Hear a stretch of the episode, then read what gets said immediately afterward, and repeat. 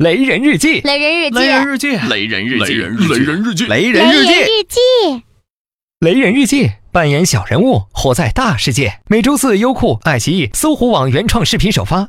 如果要听音频，在这里就可以啦。想不想雷一下？来嘛！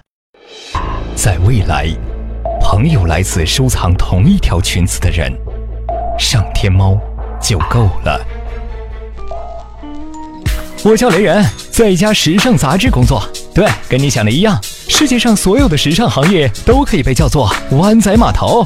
有人说，不管是艺术界还是时尚圈，十个男人九个弯，不是女人就是 gay。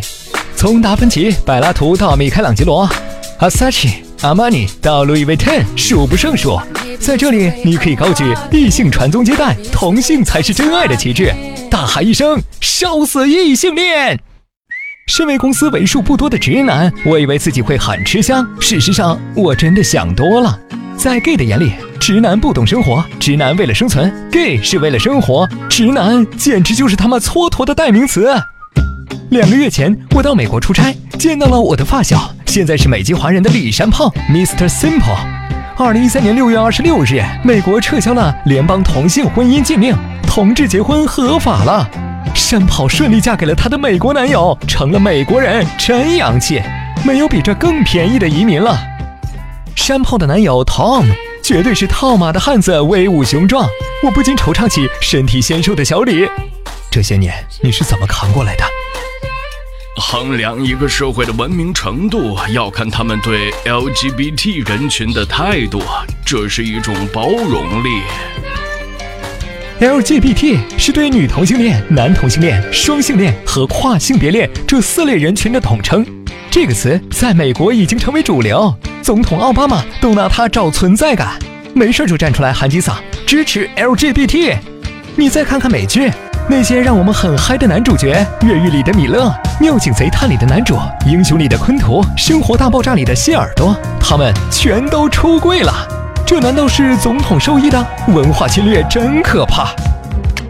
丹麦、挪威、瑞典、冰岛、荷兰、比利时、加拿大、德国、法国、芬兰，这些都是同性婚姻合法的国家。雷人，你有没有兴趣在哪个国家定居？这些都是经济很发达、适合生活的国家。为了不丢祖国的脸，我觉得自己有责任给 Tom 做个扫盲。我们的祖先早在汉朝就有搞基的传统，汉代的天子要是没几个好基友，都不好意思说自己是皇帝。进入二十一世纪，我大中华已成功建立了北京、上海、广州、重庆、成都这五大帝都。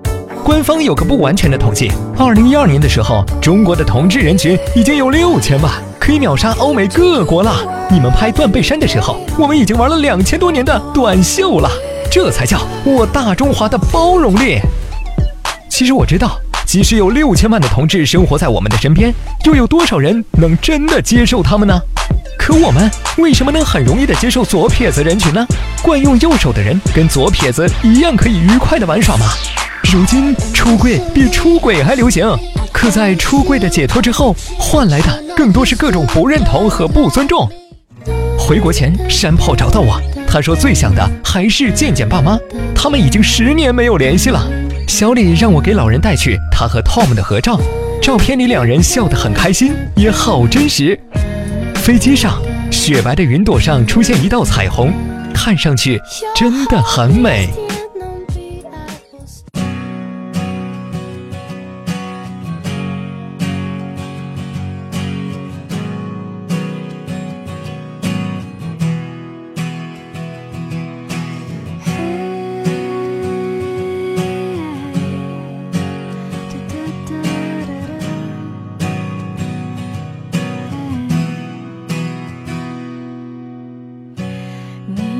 你洁白的床是我倾诉的地方，抱你哭着到天亮。